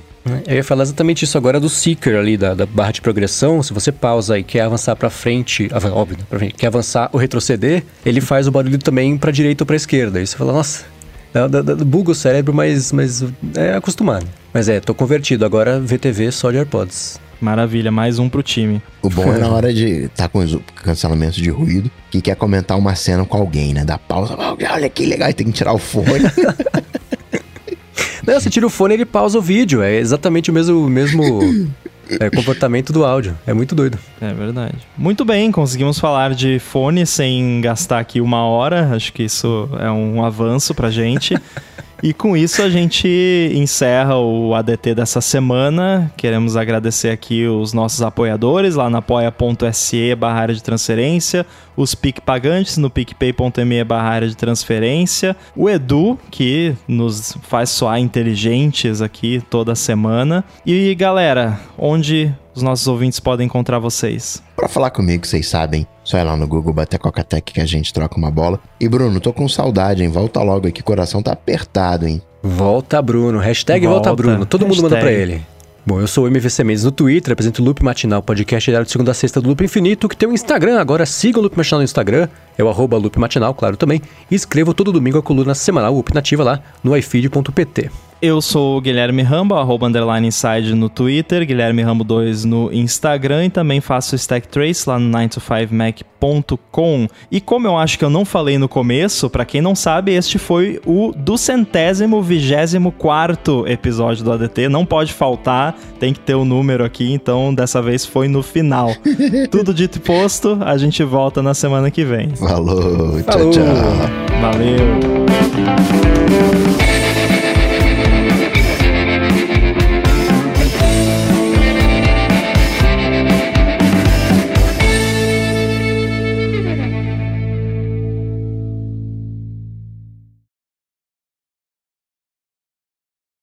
Instalaram a lavadora aqui. Alguém instalou. Aham. Eu não sei quem foi, porque trabalharam muitas pessoas aqui e eu cheguei aqui e a lavadora estava instalada, né? Tava lá no buraco com tudo conectado. Aí eu fui usar ela e ela começou, ela tava muito barulhenta, eu achei. E ela começou a andar, né, na hora de girar o bagulho lá. Aí eu pensei, não, tá, tá estranho isso aqui. Deixa eu ver aqui o manual se, se tem alguma coisa. Aí tava lá no manual. É, primeiro, né, instalação tal, prepara, prepara- preparação para o uso. Remova os cinco parafusos de segurança. Putz. Não tinham removido. Por Nossa, isso que cara. ela não tava funcionando direito. Deu um aviso enorme pra remover esses parafusos. São os É. parafusões, não, são? O, para, o parafuso. O manual tava lacrado no plástico. Ou seja, a Ah. pessoa que instalou nem abriu o manual pra ver, né? Mas a cara, pessoa deveria saber, né? Se começou a contar essa história, eu sabia que, que, que tinha esquecido esse parafuso de tirar. Então, a não sei que você tenha sido É. o único que. O primeiro, aliás, que recebeu o serviço dessa pessoa. Não, eu, eu sei que não foi contratado um profissional de máquina de lavar. Isso eu sei. Foi alguém, assim, sei lá, um, né? Eletricista, enfim. Então não dá pra perdoar. Mas agora o Mendes sabe disso porque leu o manual ou porque, né? fez não, porque eu que instalei uso? minha lavadora aqui. não, eu que instalei minha lavadora aqui e tirei antes. Não, Não e, sei e programar, eu, mas você eu instala a sou o tipo de pessoa que a, a- também sempre leio o manual das coisas, né? Aham. Pelo menos o básico ali, né? Introdução, manutenção, essas coisas. Só que da lavadora eu não, não li, por algum motivo. Ah, é só uma lavadora, não, não tem mistério, é tão simples, né? Devia ter lido. Aham. Eu pensei que ia estar desnivelado o pezinho, alguma coisa assim. Tava desnivelado também, isso eu também a- ajustei. E tinha que fazer a calibragem também de- dela, Aham. que de- provavelmente, né, também não, não foi feito. Bom, pelo visto, só jogaram ali. Pronto, tira o plastiquinho do, do, do, do vidro É. da frente e tá instalado. Liga na Ah, a tomada. mangueira, as mangueiras estavam colocadas, a parte elétrica Aham. toda bonitinha, né? Por quê? Porque teve encanador e teve eletricista trabalhando aqui, mas não teve um- Uhum. uma pessoa de máquina de lavar trabalhando aqui. Não teve maquinista. É, um maquinista, lavadorista. Agora, uma coisa que eu acho muito louca, que eu nunca me acostumei, é com o fato de que é tão normal aqui, lavador e secador. Eu posso estar falando, po- posso estar sendo ignorante agora, tá, gente? Me, me corrijam se estiver errado. Mas, como nos Estados Unidos, por exemplo, só tem lavadora e secadora separadas. É que nem, sei lá, como lá era só carro automático e carro manual, só aqui, quando começou a chegar carro manual aqui, automático aqui, era um... Lá é assim, lavadora que é lavadora e secadora junto é uma coisa de outro mundo, assim. Só usam Pois lá é. lavadora separada. Não sei porquê. É, é- é igual, é idêntico. Uma coisa aconteceu aqui, uma lavadora, a outra secadora. Tô falando que é comum aqui no Brasil, mas pode ser, posso estar falando bobagem, pode ser que não seja aqui também. É, existem essas diferenças culturais, né? E até não sei nem se chega a ser cultural, é mais de que- questão de costume mesmo.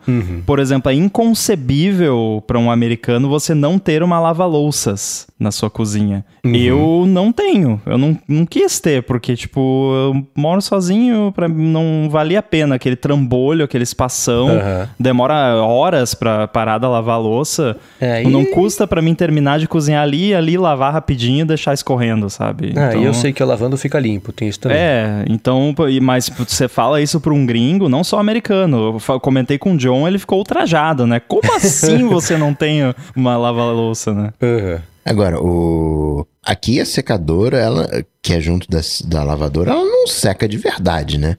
Ela só centrifuga. Ah, tem a, a lava, lava-roupas que tem a centrífuga, né? Que é aquela que o tambor é de pé. Mas essa do Rambo, que é a minha também, é aquela que o tambor é virado pra frente e ela tem uma secadora. Tem o ciclo de secagem que esquenta lá e encolhe tudo. Porque o... Mas é diferente. aqui eu tenho separado e sai quente, né? Sai, é, nem precisa passar a roupa. Ela já sai quentinha, coloca Sim. no cabide e já fica na, no, no- no- prontinha pra usar. É, você vê aqui ainda, né? Por exemplo, lá no Rio Grande do Sul, na minha casa, tinha lava, lavadora e secadora separada. Eu acho que é mais recente essa, essa junção, né? O modelo híbrido. Hum. Uma coisa que eles têm lá fora que eu acho muito legal é o processador de comida no, no- no- no ralo da pia. Isso é legal. que você pode ter aqui. É, mas- Eu não quis colocar porque. Ah, e é mais um gasto, mais um negócio, sabe? Não, E o não trampo ia de, de pra onde vai esse lixo da compostagem depois, você precisa se livrar dele. É, pois Ele é. não vai pro encanamento do, do prédio. Eu acho que tem encanamento. Não sei se é que separado, não sei lá. Mas tem, tem. Não é só colocar, tipo, vou colocar um liquidificador embaixo da pia e passar os. Mas é muito bizarro. Você jogar tudo na pia, osso, sei lá, o resto de comida, casca de Agora- ovo, qualquer coisa. O que mais me irrita de questão de casa no Brasil, e me desculpem que é um assunto um pouco nojento, mas é aquela porcaria daquela lixeirinha no banheiro. Isso eu acho muito ridículo. Tinha que ser tudo na privada. Joga na É. privada e manda embora.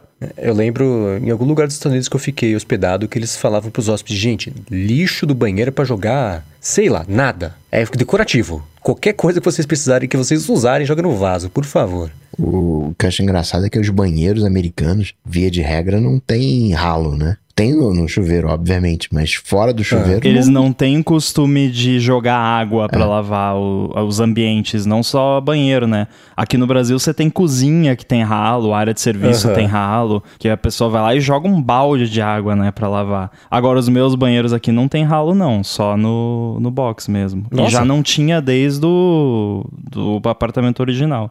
Uhum. É o único lugar Espero que que, a deveria ter um ralo. não cobre mais caro por causa disso. né? Na minha área de serviço não tem ralo, que é bizarro, tem só no, no banheiro da área de serviço. E já aconteceu duas, três vezes de, sei lá, tá lavando a roupa e o, o escape da água lá, que não tem um cano pra escapar. Eu jogo no, no, no tanque que tem do lado da máquina ali, entupiu o tanque, encheu d'água e começa a vazar água. Sabe? E não tinha pra onde escorrer água embaixo do, da secadora, que é pesada pra caramba. Aí tem que pegar lá com o rodo bonitinho, passar até o ralo, fica do outro lado do negócio. O Marcelo Anhani falou que ele tem, no prédio dele não tem esse tipo de, de triturador, e o Eric falou que tritura e vai cano abaixo. É, porque vira um líquido, né? Como se você passasse a parada no liquidificador. Agora, eu não sei. Eu, eu sei que quando eu tava pesquisando a respeito, eu, eu vi alguns arquitetos falando disso e tudo mais, e geralmente dá para colocar, mas depende um pouco de como é o encanamento do, do prédio. Uhum. Mas via de regra, prédios mais novos dá para colocar de boa. Só que tem um custo, não é em toda a cuba de pia que dá para colocar Uhum. e tal. Então, Não, o negócio é enorme que fica embaixo. É, eu não quis me, me estressar com isso. É, eu ocupo um espação embaixo também. Hum, Mas é mó legal. É, é tipo você ter um liquidificador de cabeça para baixo. É, então, né? Pra se livrar de todo tipo de lixo orgânico. É, é muito doido. É legal. Agora, o. Aquela. Agora tá ficando comum box. mas aquela toalhinha. Renomear o podcast pra área de serviço. no, no banheiro, a- a- aquela cortininha. Eu, pô, tem que ser o que venta, não, se- cai água fora. Mesmo que seja. Não, essa cortininha, isso é obra do diabo. Hum, É- é só pra escorregar e quebrar o pescoço. Não, e a parada gruda na sua pele, você entra no chuveiro, aquilo gruda assim, que parece uma parada que você vai ser abduzido. O, o meu irmão e eu temos um- uma birra com essa cortininha desde criança, e aí quando eu vou. quando eu viajo pra fora, principalmente, eu mando foto pra ele da, da cortininha do banheiro, porque Estados Unidos, Europa, tudo que é lugar é essa É, porcaria com cortininha. cortininha, né? Nossa, é muito ruim. Eu não gosto também daquele do banheiro que você toma chuveiro dentro da banheira. Eu acho muito estranho. Aquilo- Uhum. A parada é feita pra você escorregar e bater a cabeça e morrer. Tanto é Cara, que eles botam uma cordinha pra, nos banheiros na Europa, tem uma cordinha pra, tipo, se você cair, você puxar a cordinha, tipo, I É, fallen and I idoso, can't né? get up, né? Mas, tipo, né? Num box normal, a, a probabilidade de você cair é menor, né? É, uma vez eu fiquei num albergue em Berlim, chamava Circus o albergue. E o banheiro do albergue era tipo de, de, de vestiário, assim, né? Então você tinha, tinha vários boxes, um do lado do outro, pra tomar banho. E a torneira do banheiro, do chuveiro, na verdade, não era uma torneira, era um temporizador. Daqueles de tipo. Que nem você vai lavar a mão no shopping, você aperta, sai um pouquinho de água ali e acabou, acabou, né? Que apertar de novo. Só que, cara, eu, no primeiro dia que eu fui tomar banho, o meu temporizador tava bichado, quebrado, sei lá, eu apertava, saía água, eu soltava, parava de sair água. Aí eu precisei tomar banho, sei lá, segurando, tipo, com Um o pé, cotovelo, assim.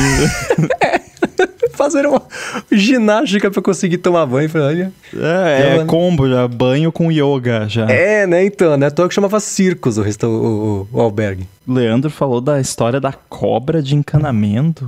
Não lembro dessa história. Ah, aquela do, Da do que eu contei que eu vi no Twitter, da Ah, cortina. lembrei, é. lembrei que o cara puxou.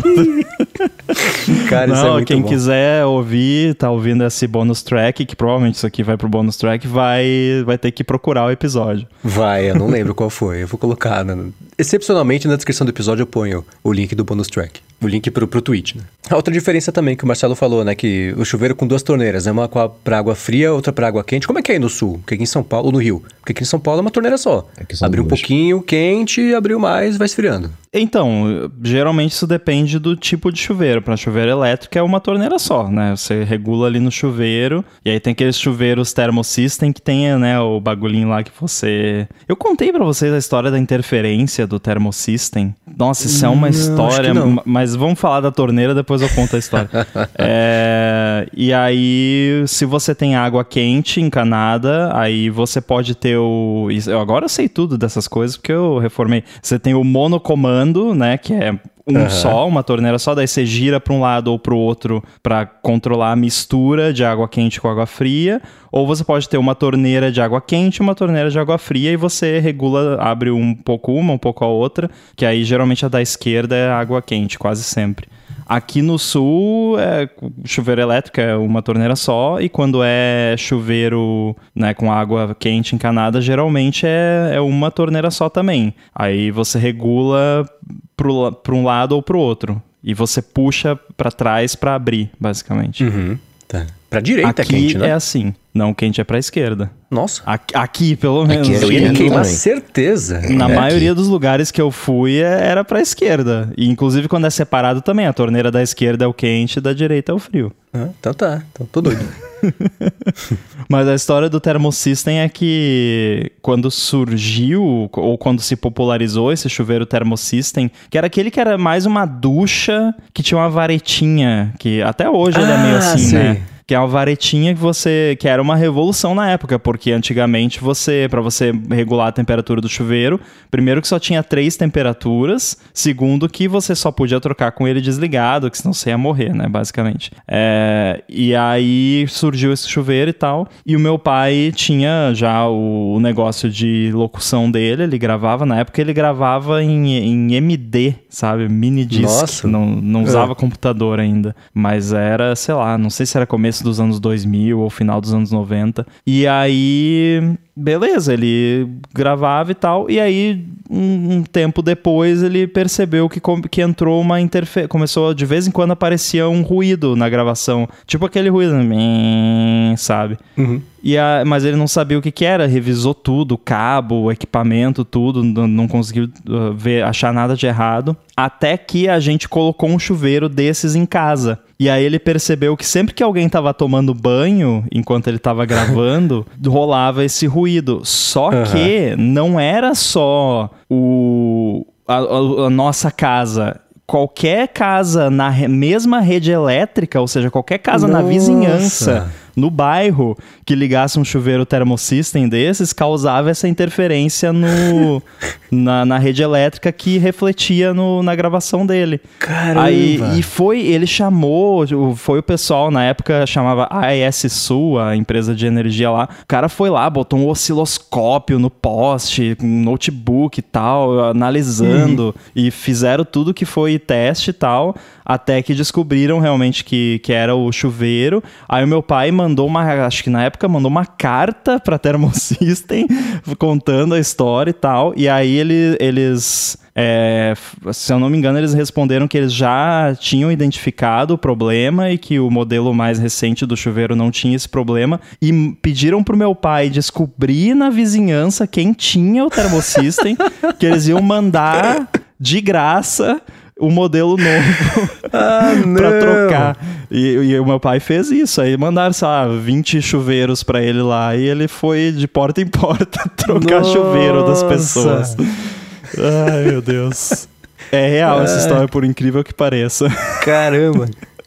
bizarro, bizarro. Eles Aí são eu lembro bons. que... Seu pai ligou lá pra reclamar e ainda colocaram ele pra trabalhar. É, eu acho que ele conseguiu trocar, tipo, quase todos, no fim das contas, e aí era raríssimo, assim, tipo, ficou só mais, sei lá, uma ou duas casas que tinham o chuveiro do modelo antigo, então, basicamente resolveu o problema. Aí ele combinou, falou, gente, das 8 às 10 ninguém toma banho nessa casa.